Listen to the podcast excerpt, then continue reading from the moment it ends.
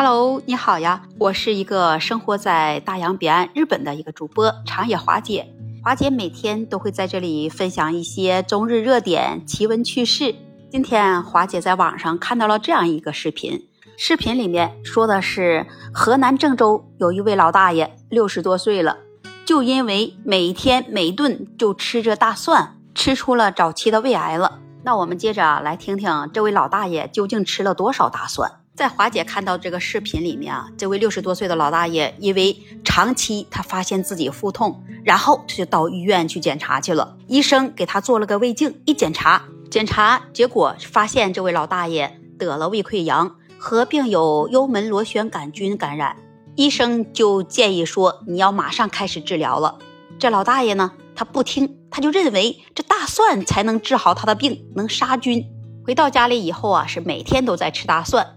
而且一天三顿，天天吃大蒜。突然有一天啊，他就发现啊，他这个腹痛更严重了，然后又去了医院。到医院一检查，发现现在不是胃溃疡了，变成了早期胃癌了。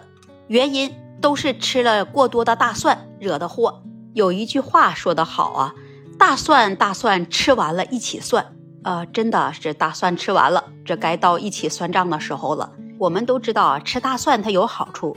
能抗寒，而且还能杀菌。那再接下来呢？我们听一听吉林大学第一医院营养科的洪东旭副主任医师，他对于这个大蒜给出了什么样的建议？他说，大蒜含有啊好多种成分，主要是包括蛋白质、碳水化合物、糖分、脂肪、膳食纤维，还有钾、磷、镁、钙等矿物质。大蒜含有三十余种含硫化合物。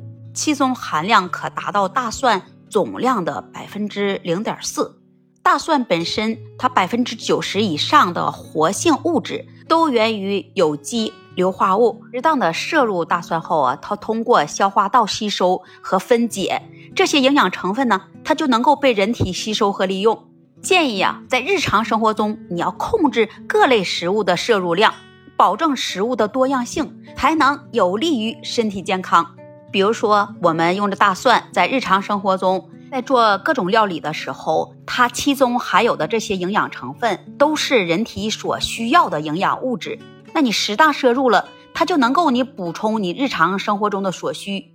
那大蒜中含有部分的膳食纤维，我们适当的量吃一些大蒜，它可以起到胃肠道的蠕动，有一定的改善。比如说便秘的症状啊，它都能改善。而且大蒜中含有大蒜素。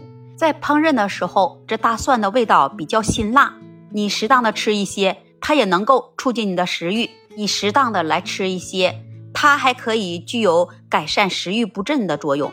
那虽然说大蒜对身体有一定的好处，不是说你吃多了就好，你要需要控制一个量。如果你是过量吃多了，就像那位老大爷一样，容易造成胃肠道负担的增加，它就不利于你身体的健康了。那说起了这大蒜呢，那华姐再说一说啊，因为华姐是做料理的嘛，来华姐这店里吃饭的日本客人，他们就不喜欢吃生蒜，把这个大蒜都放在拉面里，或者是放在炒饭里，特别是在这两年，日本人就喜欢这蒜炒饭。现在在华姐这个小店里啊，这个蒜炒饭成了日本人桌桌必点的这么一个特色料理了。